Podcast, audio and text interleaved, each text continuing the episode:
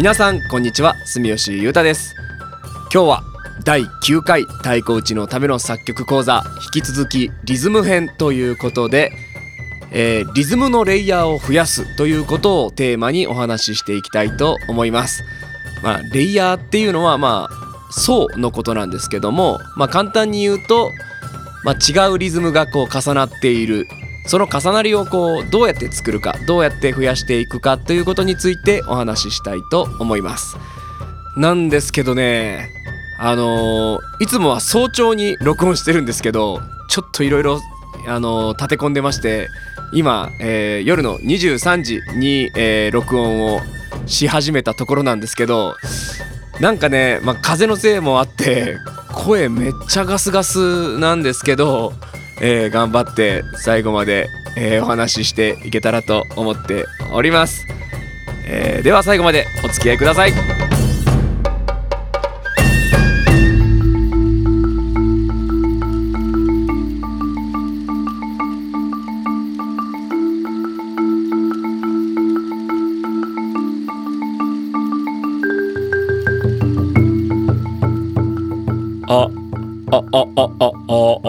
ああうん。いけるかな？まあちょっとあのー、途中からマジで声出なくなったらすいません。こうある程度声を張って話せば大丈夫なような気がしています。ということで、えー、リズムをまあ、リズムのレイヤーを増やすということなんですけども、まあ、リズムをこう重ねていくって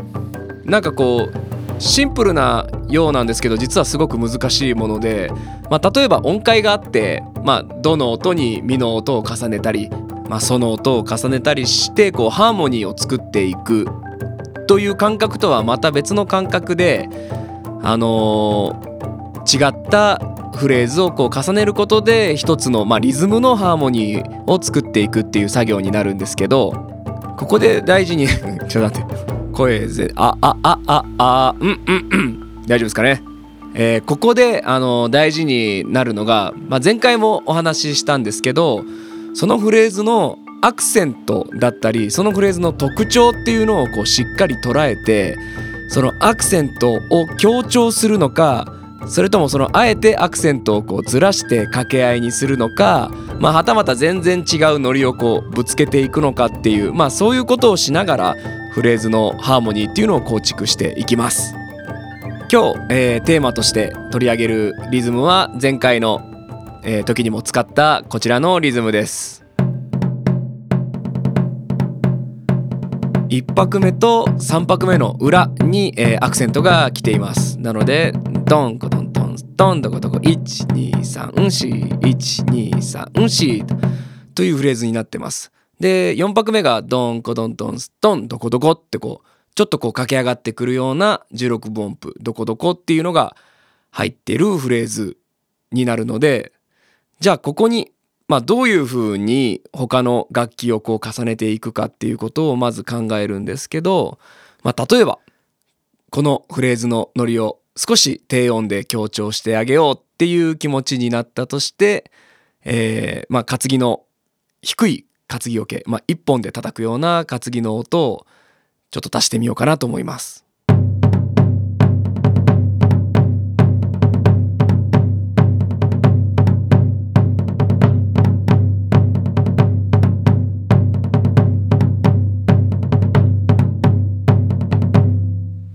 はい、こんな感じになります。まあ、ちょっと前回伝え忘れたんですけど、まあ、できればイヤホンとかヘッドホンとかで聞いていただいた方が、えー、音の輪郭がくっきり聞こえてくるかと思います。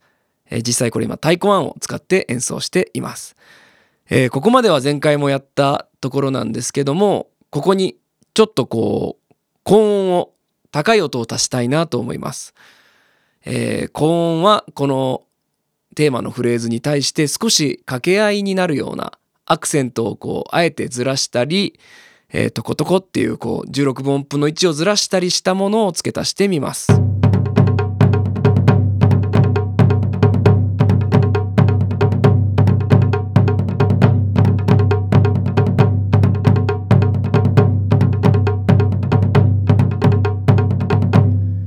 はいということで、えー、かなり曲らしい感じになってきたかなと思います。えー、ここに平胴の音なんかを入れるとより、えー、一層このグルーブの、え、スタート地点がはっきりして深みが出て、え、全体にまとまった印象になります。まあ、これこそ本当にイヤホンかヘッドホンじゃないと聞こえないと思うんですけど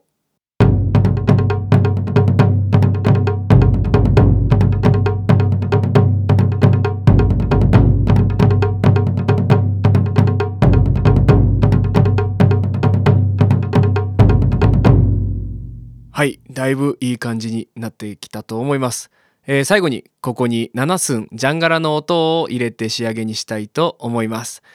えー、この7寸の音も最初のドンコドンドンストンドコドコというこのアクセントの位置を少し強調してあげるようなフレーズを重ねてみます。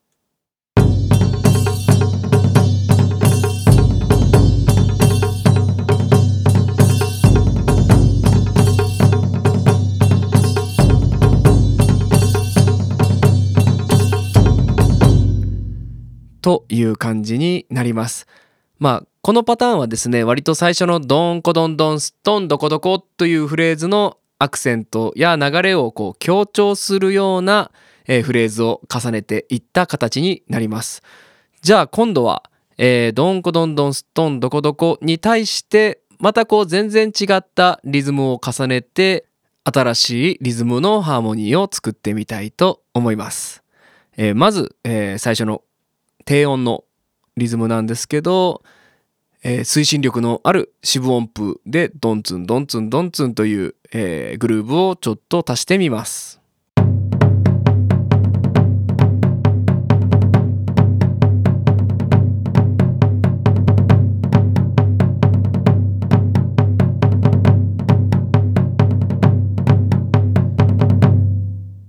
はい、ノリがまた変わった感じになったと思います。えー、ここに高音締め太鼓の音を、えー、テーマのフレーズに寄り添うのではなくこのドンツンドンツンドンツンドンツンと、えー、今入れたこの低音の一本の担ぎの、音に寄り添ったようなフレーズを重ねてみると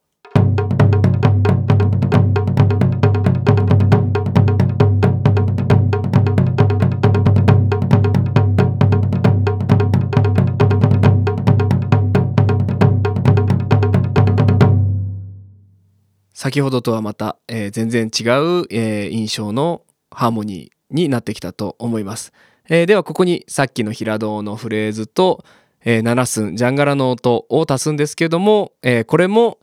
テーマのドンコドンドンストントコトコに寄り添うのではなく、えー、ドンツンドンツンドンツンドンツンという、えー、ノリに寄り添ったフレーズを入れてみます。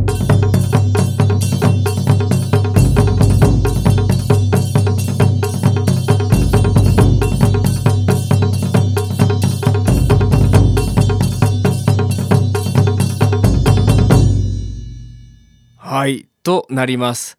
なので、えー、まあ一つずつこうやって楽器が増えてくるだけでも展開をつけられますしまあ先ほどのアクセントに寄り添ったレイヤーの、えー、バリエーションそれからアクセントに寄り添わない別のノリをこうぶつけていってまあそれを発展させていくレイヤーのバリエーション。シンプルにこの、えー、2つが並んでるだけでもこう曲がグと前にこう動き出す印象を出すことができると思います。ちょっと並べてみますね。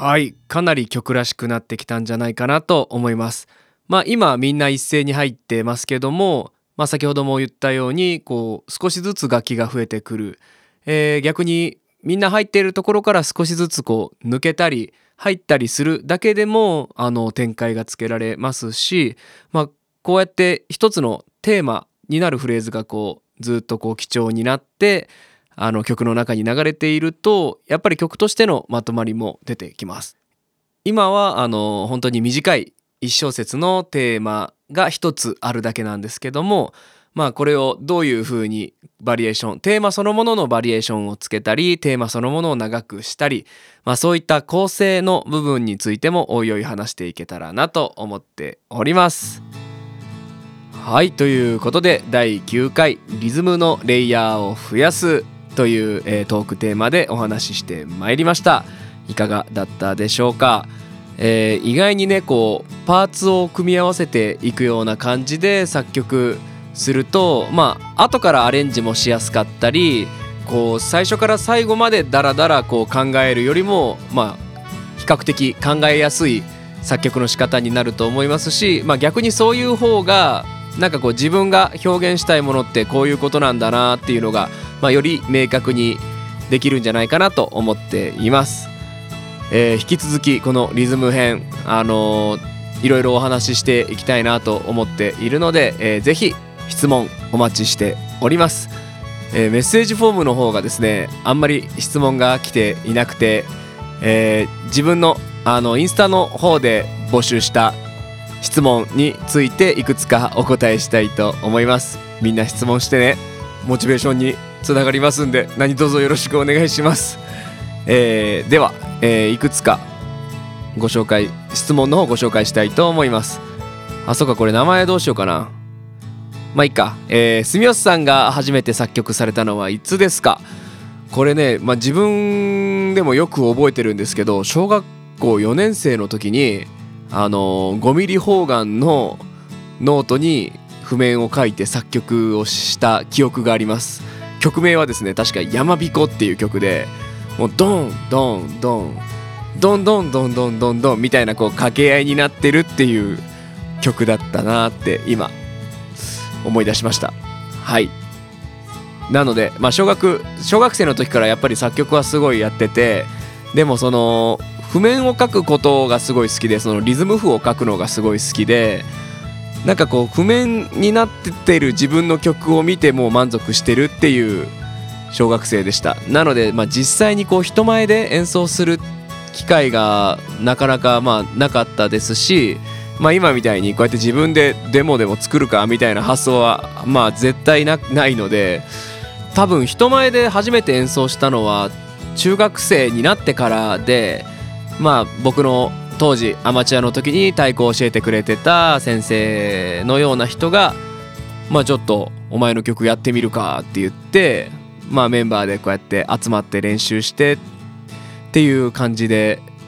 すかね。でもなんかやっぱりその最初初めて自分の曲をこうみんなであの音出してみてあ実際生音で演奏したらこういう感じになるんだとかまあなんかそういうのがすごい楽しかった記憶はありますね。でやっぱり今もそういうのが好きですしなんかその瞬間のために作曲してるような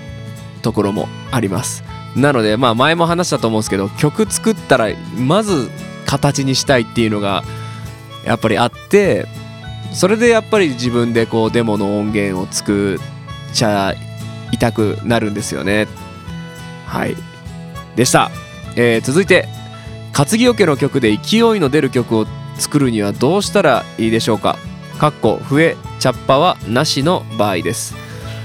勢いの出る曲ですね。そうか。まあまあなんだろうな。シンプルにめっちゃ速くするとまあそれなりに勢いは出ると思います、まあ、あとはフレーズの特性ですかね。なんかまあ例えばあ後ろに流れてるドンツッタンツドンツッタンツドンツッタンツドンドンタンツみたいなこういうバックビートがあるリズムはやっぱり推進力があるっていう感じではないので例えばまあバックビートのようなニュアンスはなくしちゃってドンドンストンストンストンドンドンストンストンストンみたいなあの、フレーズにしたりとかあとはまあリズムをこう細かくしたり速くしたりっていうのはやっぱりどうしてもまあ人間の限界っていうのがあるので、まあ、いい意味でこうゆったりしてるところと勢いのあるところっていうそのメリハリをつけることで、まあ、逆にこうより勢いづいていくんじゃないかなと思いますでは最後、えー、命の曲解説できたらお願いしますという質問をいただいています。えー命はですね、あのー実は良太郎の池永良太郎の作曲で僕の作曲ではないんですけど、まあ、僕すごい大好きな曲の一つです。でやっぱりああいう曲を解説するとなるとですね、あのー前にもちょろっと話した、まあ、3度4度5度とかそういうこの和音やコードコード進行みたいなものの話になってくるので、えーちょっととっつきにくい感じになるかもしれませんが、えー強い要望があれば、あのー解説したいと思います。はいということで、えー今日は最後に何をかけようかなとまたフォルダをいろいろ見てたんですけど、えー自分が作った曲じゃなくてあの北林レオくんが、えー 5, 5年ぐらい前かな？4年ぐらい前に「ゆうたさん曲できたんで聴いてください」って言って、あのー曲を作ってきたことがあってそれがですね本人も自覚してなかったんですけど11拍子の曲で「レオピーこれ11拍子だよ」っつったら「えなんかちょっと叩きにくいなって思ってました」みたいな本当にそういう天性の変拍子マスターレオピーの、えー作った曲。これだから結局発表しなかったんでこのラジオで初公開となります。でなんかやっぱりレオピーがせっかく曲作ったから形にしようぜって言ってあの僕の家で録音したデモ音源になります、えー11拍子のトリッキーな表紙と、まあ、今日お伝えしたような、まあ、レイヤーがどういう風に絡んでくるのかそういったところも楽しんで聴いてもらえたらなと思います。ではではまた来週。